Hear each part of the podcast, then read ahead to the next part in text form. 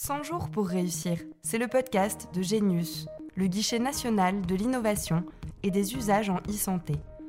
Autour de Lionel Richard, retrouvez les innovateurs de la e-santé et les experts incontournables pour vous aider à réussir dans vos projets.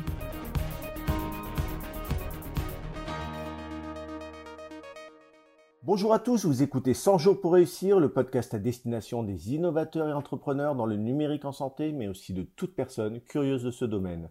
Ce podcast est produit par Genius, le guichet national de l'innovation et des usages en e-santé. Dans cet épisode, nous parlerons de la collaboration entre une start-up innovante en santé et le monde des assurances. Pour ce faire, nous recevons Franck Bodino, médecin, fondateur et dirigeant de H4D, une société spécialisée en télémédecine. Nous recevons également Stéphane Penet, délégué général adjoint de la FFA, la Fédération française de l'assurance.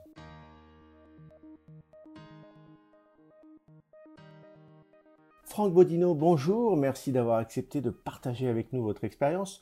Pouvez-vous tout d'abord nous présenter votre formation et votre parcours? Donc, comme vous l'avez dit, moi je suis euh, médecin de formation et en parallèle de ma formation de médecin, bien j'ai euh, fait Sciences Po et après je me suis spécialisé en relations internationales j'ai eu la chance de travailler avec les équipes, notamment de Kofi Annan dans les pays émergents. Et c'est là qu'est née ma volonté de trouver des solutions pour favoriser l'accès aux soins pour tous, que ce soit dans les pays émergents ou dans les pays développés comme euh, la France ou l'Australie ou le Canada où j'ai pu exercer. Vous avez créé votre société H4D en 2008. Quelle en est l'ambition? Alors j'ai créé H4D en 2008 pour répondre euh, à une mission très particulière qui est celle de favoriser l'accès aux soins de manière professionnelle. C'est pour ça que la particularité d'H4D est d'avoir inventé et développé les consultations qui sont les premiers cabinets médicaux connectés, puisque moi en tant que médecin, je voulais pouvoir apporter des soins de qualité pour tous les patients où qu'ils se trouvent et à n'importe quel moment.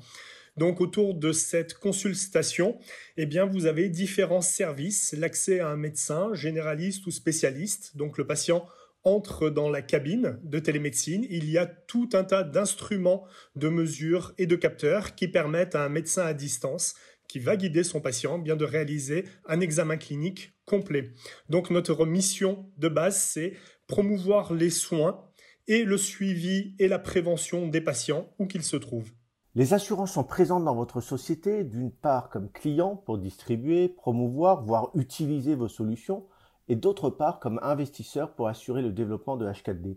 Était-ce évident dès le départ de travailler avec le monde de l'assurance et pourquoi? Alors dès le départ, Peut-être pas, mais après c'est devenu une évidence euh, puisque la télémédecine a évolué, mais lorsqu'on se replace quelques années auparavant, on a constitué H4D en 2008, il fallait trouver un modèle économique pour pouvoir à la fois installer ce genre de dispositif, que ce soit dans des déserts médicaux ou dans des entreprises, Aujourd'hui, on les développe donc aussi dans des résidences pour personnes âgées, voire dans des hôpitaux.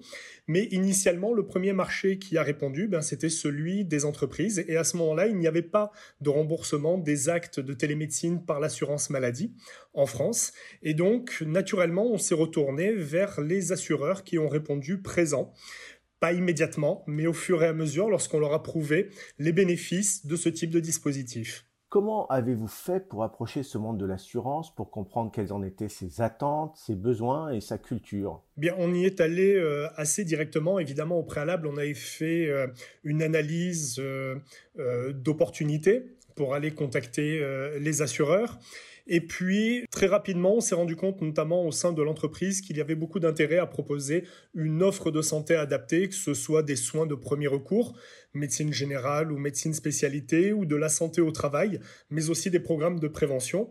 Et on a contacté différents assureurs en leur disant, tout l'intérêt qu'ils pouvaient avoir euh, dans leur relation euh, avec leurs euh, clients partenaires, qui étaient les entreprises que l'on souhaitait équiper, mais aussi pour eux en termes d'anticipation de la survenue de problèmes.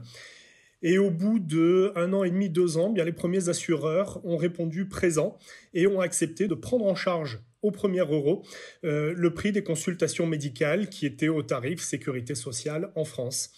Donc au départ, on a eu un, deux assureurs comme euh, AXA, Alliance, euh, puis d'autres sont venus dans la course, évidemment, CNP, Aviva, et finalement, on a réussi à contractualiser avec euh, quasiment tous les assureurs en France et en Europe.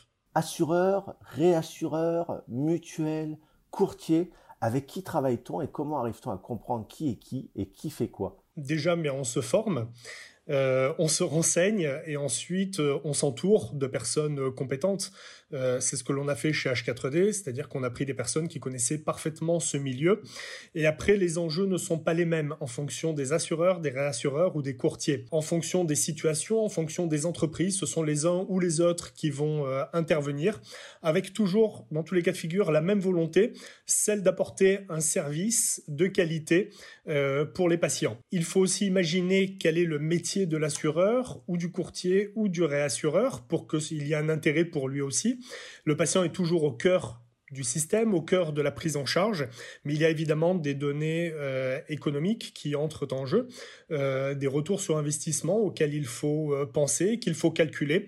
et c'est vrai que la solution proposée par H4D, la cabine de télémédecine, bien permettait à la fois de faire une consultation médicale, mais aussi de proposer des programmes de prévention et de dépistage, ce qui intéressait absolument tout le monde dans la chaîne de valeur. Quels sont les meilleurs moyens d'approcher ces assurances? Répondre à des appels d'offres, participer à des hackathons ou à des conférences, ou les solliciter directement dans notre expérience à nous, vu qu'on ouvrait un marché qui n'existait pas, eh bien on a tablé sur euh, eh bien absolument tout ce que vous venez de dire. On a fait évidemment du porte-à-porte. On a utilisé aussi les salons où on rencontrait les assureurs. On les a fait tester notre dispositif. On a participé à différents hackathons. J'en ai piloté moi-même euh, plusieurs, ce qui a permis eh bien, de, tirer le meilleur parti de, de, ce qui existait sur le marché. Euh, et puis après, il s'agit réellement euh, d'une question de confiance. C'est-à-dire que H4D est encore le seul dispositif professionnel en Europe. On avait ce dispositif dès le départ qui a séduit à la fois le monde de l'entreprise, avant tout les patients et puis évidemment les assureurs, car ils ont vu qu'ils travaillaient avec des professionnels de la santé. Euh, et la première chose, c'est euh, la confiance, savoir que ce que l'on propose euh, est qualitatif, que l'on prend en charge à la fois le patient, mais qu'on respecte évidemment le médecin et le parcours de soins qui va avec. et tout ça a fait qu'on a obtenu nos premiers contrats il y a maintenant 3-4 ans. Euh, et après, il y a eu un effet boule de neige. À partir du moment où on a eu notre premier assureur, eh bien, les autres euh, ont suivi. Quels ont été les modèles économiques à développer? Avez-vous organisé des pilotes ou des essais gratuits? Est-ce de cette manière qu'on met le pied à l'étrier et qu'on approche de nouveaux acteurs? En fait, H4D euh, a la particularité d'avoir aujourd'hui encore le seul dispositif médical de classe 2 sur le marché via cette cabine de télémédecine. Donc, pour obtenir l'ensemble des certifications, cela nous avait déjà pris 5-6 euh, ans de pilotes, de tests, etc. Lorsqu'on est arrivé sur, euh, sur le marché, il n'était plus question de faire de pilotes. Les entreprises l'ont compris, les assureurs l'ont compris, donc ils ont joué le jeu dès le départ. Euh, évidemment, ils avaient pris à l'époque euh, un risque, mais qui s'est avéré extrêmement payant, puisqu'on pense que pour offrir un service de qualité, eh bien, ce n'est pas euh, gratuit. On est une entreprise aussi. il y a tout un écosystème à faire travailler. Donc, on a immédiatement mis sur le marché des solutions avec un modèle économique qui était robuste et qui s'est avéré payant. Vous le disiez, vous êtes médecin, donc la validation médicale et scientifique de vos dispositifs vous intéresse à juste titre. Vous faites beaucoup d'évaluations et d'analyses de données, et on sait que les assureurs aiment beaucoup aussi les données. Quels sont les points communs entre une assurance et une entreprise en santé numérique? Comment avancez-vous main dans la main? Alors là, vous touchez à un sujet qui est extrêmement sensible, celui de la donnée, la donnée de santé notamment, euh, qui est propriété exclusive du patient de l'utilisateur. C'est-à-dire que ni l'assureur ni nous n'y avons accès. Les données sont cryptées, sécurisées, stockées dans des banques de données agréées. On travaille avec un hébergeur de santé qui est euh, Orange, qui a l'ensemble des agréments nécessaires. Euh, donc ce qui nous rejoint, c'est avant tout offrir un service pour les entreprises et évidemment pour les salariés des entreprises.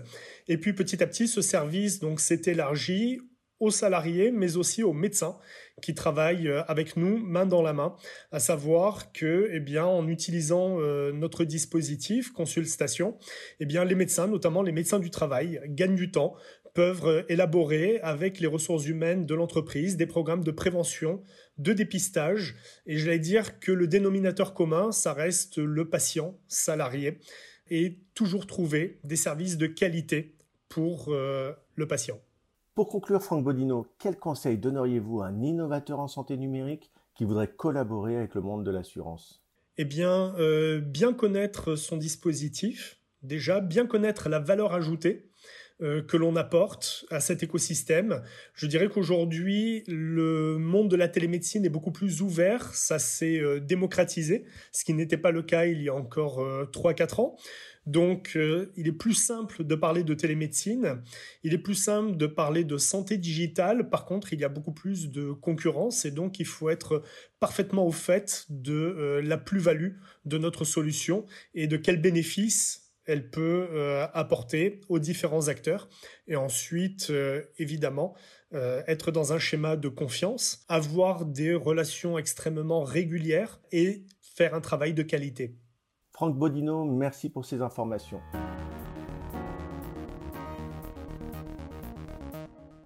Vous vous posez des questions sur comment travailler avec le monde de l'assurance? Élément de réponse avec Stéphane Penet, délégué général adjoint de la FFA, la Fédération française de l'assurance. Stéphane Penet, bonjour et merci d'avoir accepté notre invitation. Pouvez-vous tout d'abord nous présenter votre formation et votre parcours? Je suis Stéphane Penet, diplômé de HEC. Je suis rentré dans le monde de l'assurance euh, dès la sortie de, de mes études. J'ai travaillé euh, chez Allianz pendant 5 ans, chez AXA pendant 15 ans. Et maintenant, depuis une douzaine d'années, je suis à la Fédération française de l'assurance, où je suis en charge de l'ensemble des métiers de l'assurance, que ce soit des assurances de biens de responsabilité, assurance vie ou assurance santé.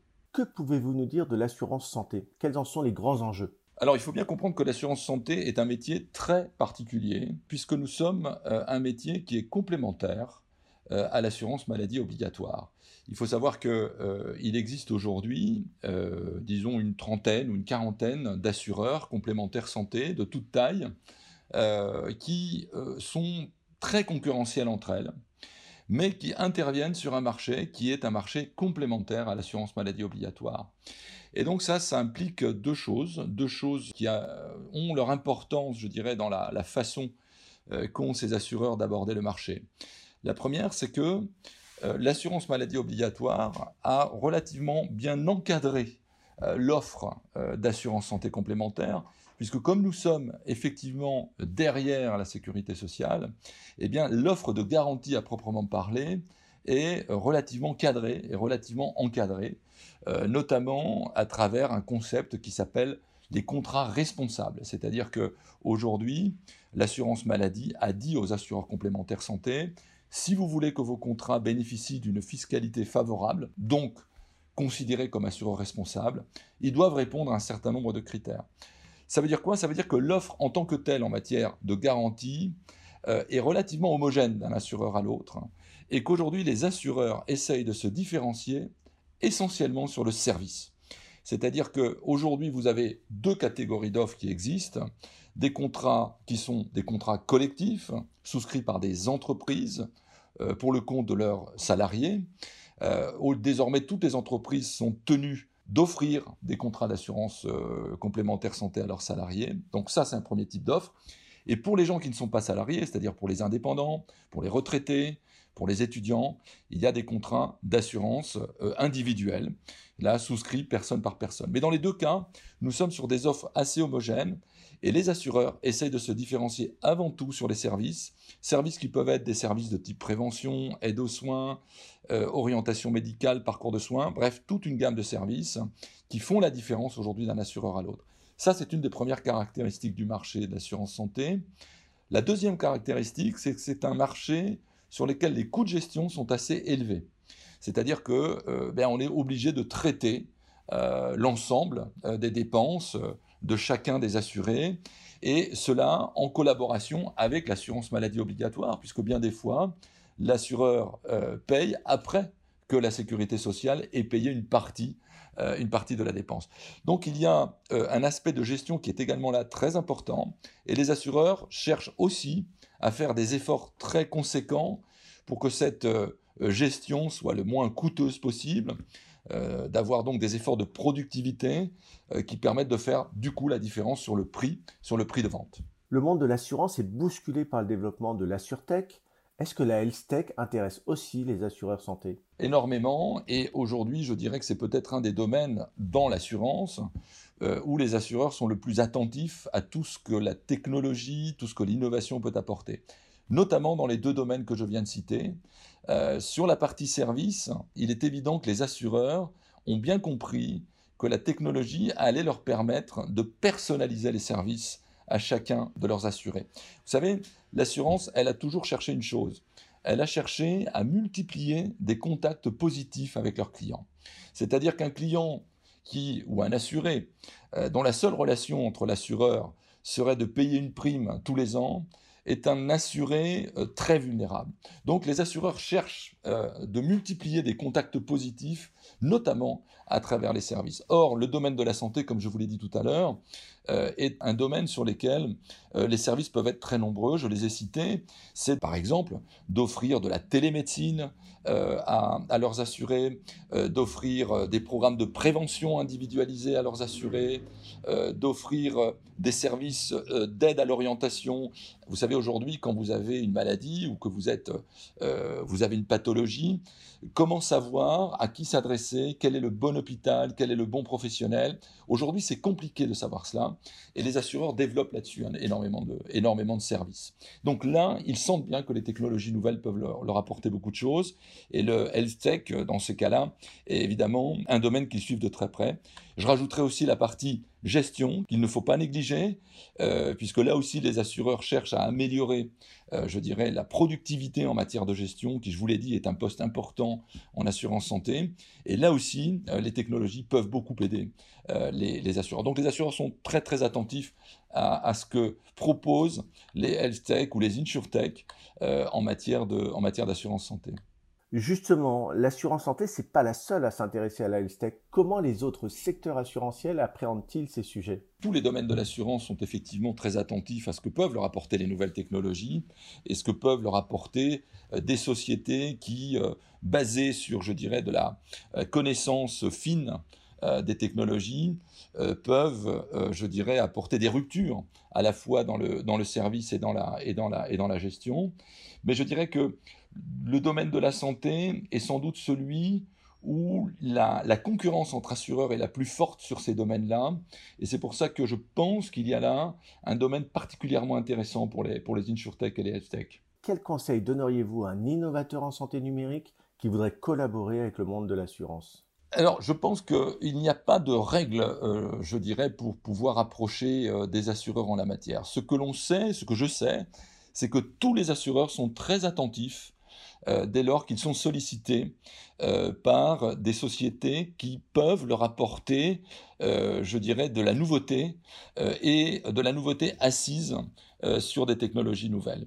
Donc il n'y a pas de règle, il faut savoir qu'il y a des assureurs qui aujourd'hui ont décidé de créer des hubs ou des incubateurs qui permettent, je dirais, de loger euh, des euh, startups euh, qui travaillent sur des sujets qui les intéressent. C'est une manière pour eux, je dirais, de, favoriser l'innovation et éventuellement d'en profiter si éventuellement ils voient qu'une de ces, de ces startups pourrait leur apporter quelque chose d'intéressant.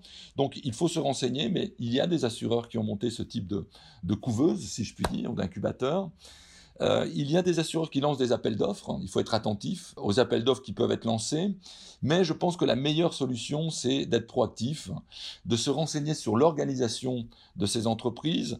Dès lors que vous voyez dans une entreprise d'assurance qui fait de l'assurance complémentaire santé qu'il existe une direction de l'innovation ou une direction digitale, c'est l'interlocuteur qu'il faut aller voir parce que euh, ces personnes-là sont en général très attentive et très réceptive euh, aux, propositions ou aux contacts qu'elles peuvent avoir avec ce type d'entreprise, ou alors des directions de type service client ou des directions de type marketing.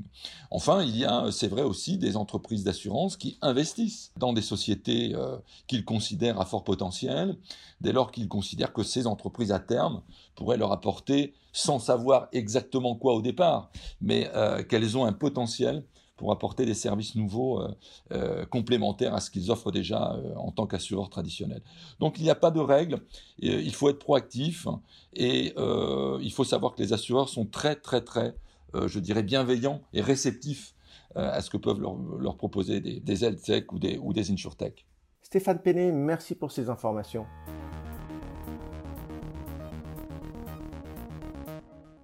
Notre épisode touche à sa fin, merci de nous avoir écoutés. Nous remercions nos deux invités pour leur disponibilité. N'hésitez pas à vous abonner au podcast sur les plateformes d'écoute. Nous vous donnons rendez-vous très bientôt pour un nouvel épisode de 100 jours pour réussir. Celles et ceux qui font la e-santé d'aujourd'hui et de demain sont sur le podcast de Genius. Et toutes les solutions pour réussir sont sur genius.isanté.gouv.fr.